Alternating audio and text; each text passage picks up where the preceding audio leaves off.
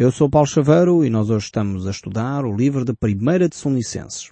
Nós no último programa terminamos o capítulo 3, mas mesmo assim eu gostaria de voltar ao último verso do capítulo 3, ao verso 13 deste capítulo. Nós hoje gostaríamos de iniciar o estudo também do capítulo 4, mas mesmo assim faz sentido voltarmos a esta ideia. Diz assim, e começamos logo a olhar para este verso, diz assim o capítulo 3, verso 13 a fim de que seja o vosso coração confirmado em santidade, isento de culpa, na presença de nosso Deus e Pai, na vinda do nosso Senhor Jesus, com todos os seus santos. Este texto aqui indica que os santos virão com Jesus, quando ele vier estabelecer o seu reino. Quando é que Jesus vai julgar então os santos? É aqui que uh, não se refere a alguns que foram uh, canonizados. Esta ideia de santos aqui não tem a ver com uma confissão religiosa do nosso país ou de um, de um país qualquer. Aqui a ideia de santos tem a ver com todos, aliás é uma palavra no sentido total, todos os seus santos, não tem a ver com aqueles que foram ou não canonizados por um determinado grupo religioso, tem a ver com aqueles que confessaram e aceitaram Jesus Cristo como seu Senhor e Salvador. A ideia aqui um, de santos tem a ver com esta imagem então de todos aqueles, em todas as épocas, que se relacionaram com Deus de uma forma pessoal. Santos significa aqueles que foram separados para.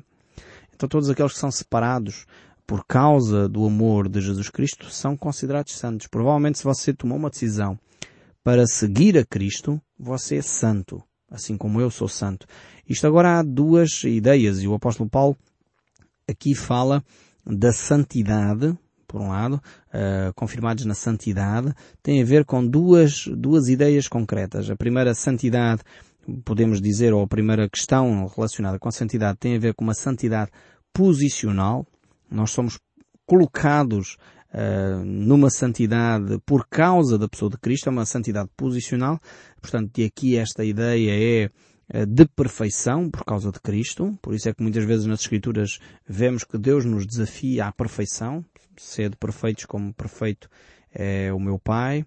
Sede santos porquanto é santo aquele que vos amou.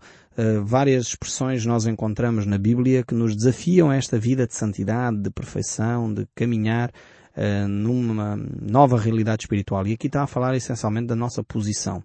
Depois então temos uma santidade prática, uma santidade que aposta no dia a dia, que tem a ver com as opções que nós fazemos, no fundo, entre o bem e o mal. Aquelas opções que nós temos que tomar. Nós temos consciência, como é óbvio, do bem e do mal. Você tem, eu tenho.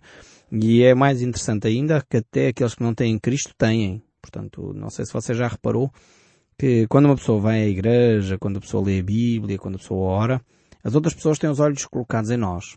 E quando nós falhamos, as pessoas dizem logo, ah, então, mas tu vais à igreja e fazes isto, então tu lês a Bíblia. Não sei se já aconteceu consigo. Se já aconteceu é bom sinal, por um lado. Por outro lado é mau sinal porque você falhou em alguma área. Mas é bom sinal porque as pessoas estão atentas àquilo que você faz e diz. Então, eh, esta é a santidade prática. É a santidade do dia a dia que nós temos que fazer opções. Fazer opções entre mentir e não mentir entre se calhar tirar este dinheiro que não é meu ou não tirar. Devolver o dinheiro que a comerciante lá na caixa me deu a mais ou não devolver. São opções que têm a ver com santidade. Eu ser honesto ou não ser honesto. Eu ser justo ou não ser justo. Eu procurar o meu interesse ou procurar o interesse do outro. Eu amar ou deixar de amar. São, são opções de santidade. Então aqui o apóstolo Paulo nos desafia esta dupla santidade, uma santidade posicional que já temos em Cristo, essa aí nós não podemos mexer, é nos atribuída quando nós nos arrependemos do nosso pecado, quando nós abandonamos o nosso pecado, Deus diz, ok, a partir de agora és santo. Depois temos uma santidade uh, prática, onde nós fazemos opções no dia a dia, e aí é que nós podemos trabalhar, devemos caminhar nessa santidade, percebendo que a nossa santidade, mesmo essa prática, depende de Cristo. Tem a ver com graça de Deus em nós. Não tem a ver connosco, com os nossos méritos. Eh, tem a ver com o deixarmos Deus falar ao nosso coração, porque muitas vezes nós uh, temos um coração enganoso, nos enganamos a nós próprios. Precisamos que Deus nos ilumine o que é certo e o que é errado. Depois temos aqui uma outra ideia muito interessante, que é que o apóstolo Paulo fala aqui da vinda de Cristo. E quando nós falamos uh, acerca da vinda de Cristo, há pelo menos três ideias, três palavrinhas, que são usadas para descrever este, este fenómeno da vinda de Cristo. Uma delas é a epifania, uma palavra grega que é utilizada para descrever a manifestação, o surgimento de. Uh, é uma palavra que foi utilizada sobre o nascimento de Cristo, por exemplo. Eh, esta palavra epifania. Uh, não sei se estou a pronunciar corretamente, enfim, o grego eh, não é propriamente a minha língua, não sou muito forte em línguas, mas esta era uma, uma ideia. Também então foi usada quando Cristo vem buscar a sua igreja. Em alguns momentos é utilizada esta palavra, que traduzida para nós é a vinda de Cristo, ou a manifestação de, é utilizada esta palavra. Depois temos uma outra palavra que é a Epocalipsus, que deriva naturalmente, depois para aquilo que nós temos o livro da Revelação, que é traduzido em português na maioria das Bíblias por livro de Apocalipse, que fala acerca do, do final dos tempos, fala acerca desse momento final uh, dos tempos. É uma outra palavrinha também usada. E depois temos uma outra, que é a palavra que é usada aqui, que é a palavra parúcia. São termos gregos que são usados, que são traduzidos então para o português e que esta palavra significa estar presente, é, estar presente, ou, uh, e aqui é traduzida pela vinda de Cristo. Uh, em Filipenses capítulo 2, verso 12, esta mesma palavra é usada, uh, e diz assim o texto bíblico, Assim, pois, amados meus, como sempre obedecestes, não só na minha presença, na minha parúcia, poderíamos eh, ler assim, porém, muito mais agora, na minha ausência, desenvolvei a vossa salvação com temor e tremor. O apóstolo Paulo está aqui a falar ah, aos filipenses, portanto, ele usa esta mesma palavra para dizer minha presença. Aqui em Salónica ele usa esta mesma palavra para falar acerca da vinda de Cristo. Ou seja, Cristo está presente com os seus santos. Cristo está relacionado com os seus santos. Então, são palavras que são necessárias nós entendermos para compreender estes dois momentos da vinda de Cristo. Há dois momentos onde Cristo vem nos ares e eh, leva consigo a sua igreja e onde Cristo vem à terra uh, com os seus santos para estabelecer o seu reino aqui na terra, no, no meio concreto e físico onde nós habitamos. Mas continuando o texto bíblico, não queria dedicar muito tempo aqui a isto.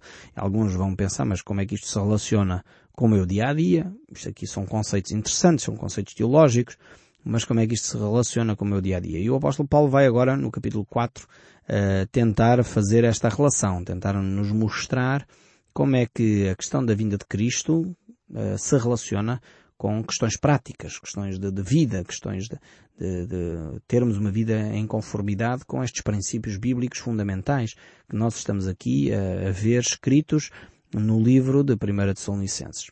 Então diz assim, Finalmente, irmãos, nós vos rogamos e exortamos no Senhor Jesus que, como de nós recebestes, quanto à maneira com que devias viver e agradar a Deus, e efetivamente estáis fazendo, continuais progredindo cada vez mais. Ou seja, à luz daquilo que nós estávamos a acabar de ver, ou seja, porque Cristo, a vinda de Cristo é breve, o apóstolo Paulo desafia então os crentes na igreja de Salónica a viver uma vida intensa. Ou seja, no fundo ele tem, a Bíblia usa várias imagens, eh, várias imagens para descrever esta nossa relação com Deus. Uma delas, que é muito interessante, talvez aqueles que são imigrantes no nosso país e nos estão a ouvir, eu sei que alguns estão, há vários, eh, várias pessoas que nos estão a ouvir, que vêm de países de leste eh, do Brasil e outros que estão aqui entre nós, percebem talvez melhor isto, até nós como portugueses, alguns daqueles que foram imigrados certamente entendem bem isto, aqueles eh, nossos ouvintes que estão nos Estados Unidos percebem muito melhor talvez esta imagem de, de, sermos forasteiros, ou seja, nós, a nossa terra não é aqui, a nossa terra é nos céus. Então não vamos amealhar grandes tesouros aqui. Vamos trabalhar afincadamente para juntar alguma coisa para mandar para a nossa terra, para mandar para os nossos entes queridos, para mandar para aqueles que lá estão, onde nós vamos construir aí o nosso lar. Esta ideia que é uma ideia fantástica para descrever a nossa peregrinação nesta terra. Nós não deveríamos estar agarrados às coisas materiais, porque a nossa terra efetivamente não é aqui. E, como disse, os imigrantes compreendem muito melhor esta ilustração, porque eles vivem dessa maneira. Quando vêm para um país, é para juntar dinheiro, é para trabalhar afincadamente, muitas vezes de sol a sol, às vezes cometem alguns exageros, também temos que ajudá-los a, a, perceber que se calhar a vida também pode ser um bocadinho mais tranquila, mas ao mesmo tempo o objetivo é juntar dinheiro para rapidamente voltar à terra natal.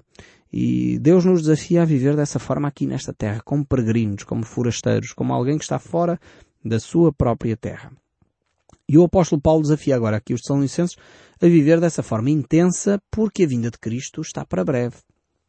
E ele diz, e vocês têm vivido dessa forma.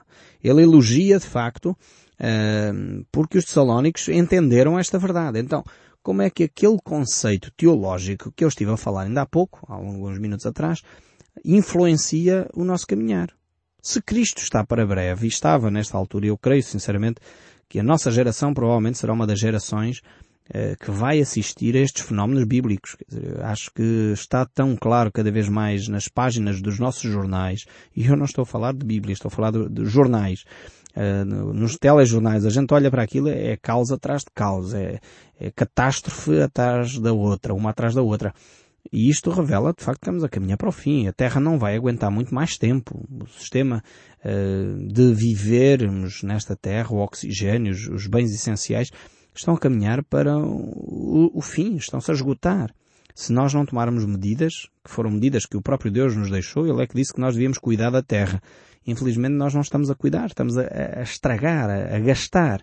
E muitas vezes exageradamente o consumismo tem sido uma das razões fortes para o aquecimento global, que os cientistas tanto falam. Portanto, eu estou a falar mais de, mais de jornais, mais de notícias, mais de ciência do que de Bíblia. É uma constatação que nós estamos a caminhar para o fim. E de facto eu creio que isto ainda pode acontecer na nossa geração se nós não tomarmos algumas cautelas. E o apóstolo Paulo já alertava para isto. Então nós temos que viver de uma forma dedicada, uh, efetiva, o amor ao próximo. Se nós vivêssemos assim, provavelmente não havia aquilo que é chamado o terceiro mundo. Se nós vivêssemos eh, de uma forma intensa a verdade bíblica de amar o próximo, se calhar nós não tínhamos tanto lixo que hum, é supérfluo para nós, mas que provoca um consumismo, provoca uma necessidade de, de fabricar mais material, mais alimentos, quando metade da, da, população humana está a morrer à fome, está a morrer de sede. Isto é uma atrocidade, só nós seres humanos é que fazemos isto. Os animais estão muito mais bem organizados. Podemos olhar dessa maneira e ver isso. Quer dizer, os ecossistemas funcionam muito melhor do que nós seres humanos somos seres que estamos prontos para consumir até esgotar as coisas. Precisamos ser um bocadinho mais inteligentes, creio eu, do que isto. E o apóstolo Paulo está a constatar isso e ele diz, vocês estão a viver bem. Estão a viver de maneira a amar os outros. E eu creio que nós precisamos começar a viver desta maneira também. Até a preocupação com aqueles que são mais carenciados do que nós. Temos uma preocupação efetiva de ajudar aqueles que estão uh, em necessidade. Em vez de explorarmos, em vez de mandarmos os contentores de urânio enriquecido para os países mais pobres, porque ali, enfim, uh, se aquilo rebentar não faz tanto mal, pensamos nós, matam uns quantos milhões de pessoas carenciadas. E é esta atitude, infelizmente, do Ocidente. Precisamos de terminar com este tipo de comportamentos que põem em risco seres humanos que muitas vezes não têm condições de negociar porque estão em carências extremas. E, e nós, seres humanos, precisamos começar a amar mais os outros. Precisamos deixar de olhar tanto o nosso umbigo. Precisamos de deixar de ser tão egoístas e começarmos a olhar um pouco mais ao nosso redor. E não precisamos olhar, levantar os olhos muito longe. Mesmo no nosso país, se nós tivéssemos este comportamento de uma forma mais digna, como diz aqui o, o verso 12, de modo que vos portais com dignidade para com os de fora, e de nada venhais a precisar. O mesmo apóstolo fala disto aqui no capítulo 4. Uh, eh, viver de modo digna, viver de um modo digno, uh, preocupar-nos com os de fora. Isto tem a ver com o trabalho, tem a ver com a forma como nós nos conduzimos, tem a ver com a forma como nós nos preocupamos com os outros. Só que muitas vezes nós uh, dizemos, ok, eu preocupo-me com os outros e quem é que se preocupa logo comigo? Esta é logo a frase que vem à nossa boca. Eu creio que se nós nos preocuparmos efetivamente mais com os outros, talvez não precisemos que ninguém se preocupe connosco, porque nós vamos cuidar de nós próprios. Aliás, o apóstolo Paulo nos diz isso, que nós devemos trabalhar de forma a que nada precisemos, antes pelo contrário, tenhamos ainda para dar aos outros. Uh, e infelizmente nós temos esta máxima uh, que muitas vezes usamos, uh, então, mas faz aquilo que eu te digo, não faças aquilo que eu faço. Não, nós temos que começar a, Não só dizer as coisas, mas a fazer, efetivamente. Deixar esse, essa demagogia que muitas vezes se usa nos meios políticos, nos meios religiosos, uma demagogia de palavras, mas que não se transporta para a realidade. Não, a doutrina bíblica tem eh, implicações diretas no nosso dia a dia. O Evangelho é para ser vivido, não é só, só para ser debatido, não é só para ser conversado, não são palavras ocas. Como diz o apóstolo Paulo, é o poder de Deus que está a ser manifesto quando nós agimos. E realmente nós temos que ter esta, esta prática. Só que às vezes o exemplo não tem vindo de cima. Muitas vezes nós verificamos que os próprios líderes, sejam eles religiosos, políticos ou outros, eh, não têm dado este exemplo.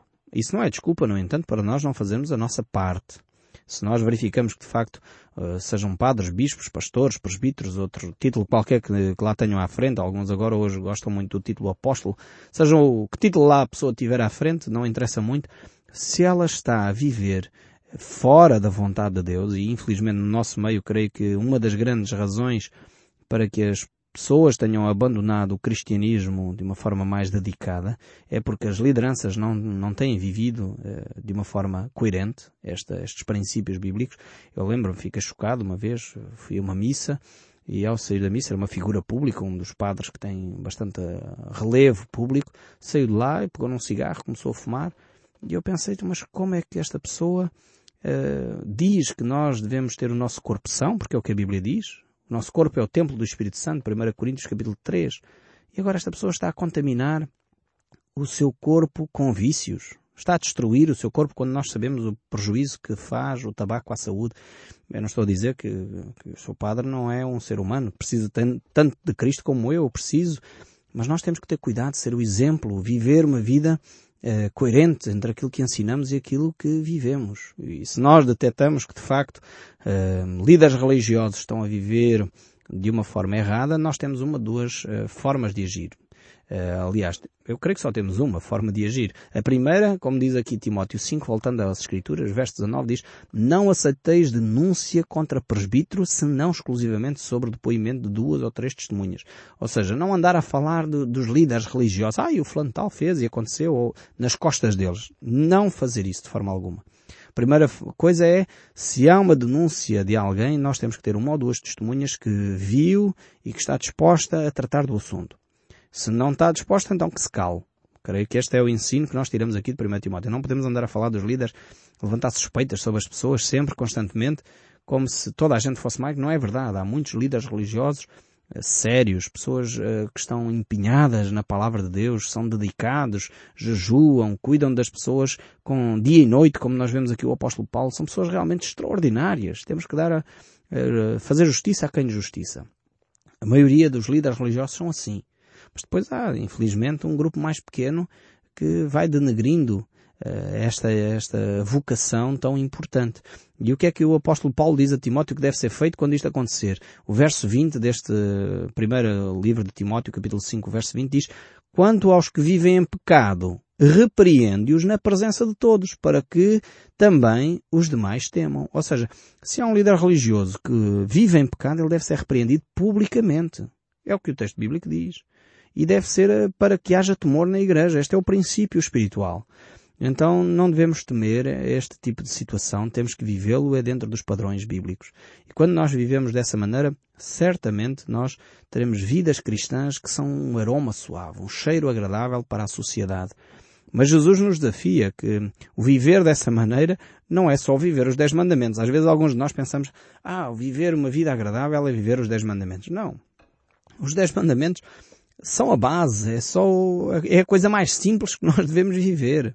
Jesus diz que nós, eh, em Mateus 5, não sei se está lembrado, o grande sermão do monte, Jesus nos desafia a viver muito acima dos dez mandamentos. Aliás, eh, o texto em Atos 15, o primeiro concílio de Jerusalém, diz que os mandamentos são mera, mero aio, diz o apóstolo Paulo numa uma certa altura, e aqui ele trouxe um debate no verso 7 a 12. Eu, eu vou ler este texto aqui de Atos capítulo 15, porque nos ajuda certamente a compreender para que é que servem os dez mandamentos. Diz assim, havendo grande debate, Pedro tomou a palavra e disse-lhes, Irmãos, vós sabeis que desde há muito Deus me escolheu dentre vós por meu intermédio ouvissem os gentios a palavra do Evangelho e crescem. O apóstolo Paulo foi escolhido por Deus para pregar o Evangelho aos gentios. Este é um aspecto importante.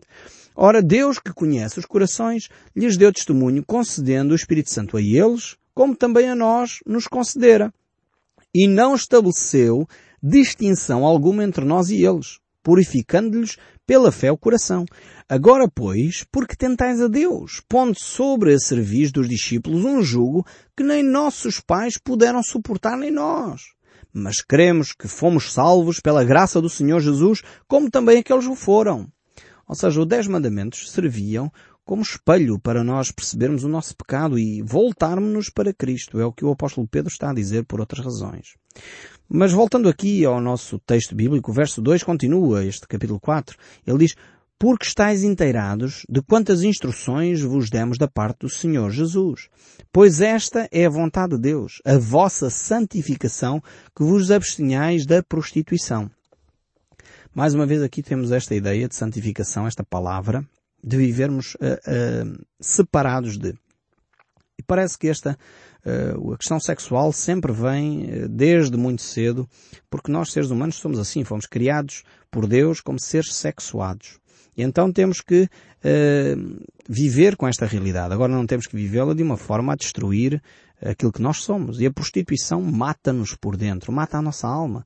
E infelizmente hoje isso está difundido de uma forma terrível, acesso fácil uh, aos canais de televisão privados, às internets, e hoje em dia as pessoas convivem com a nudez, com a prostituição, como se fosse algo natural. Não se vão é percebendo que isso vai matando a sua própria alma. E o apóstolo Paulo traz aqui esta reflexão, vos abstenhais da prostituição, ou de outras práticas imorais. Ele diz no verso 5, eh, não com o desejo de lascívia como os gentios que não conhecem a Deus. E nós precisamos de começar a ter mais atenção à nossa vida. Uh, é preciso dizer com clareza, com todas as letras, foi Deus que criou o sexo. Foi Deus que criou a relação sexual para que ela aconteça no contexto da vida familiar, no, no, no contexto do casamento entre homem e mulher. Este é preciso dizer com todas as letras.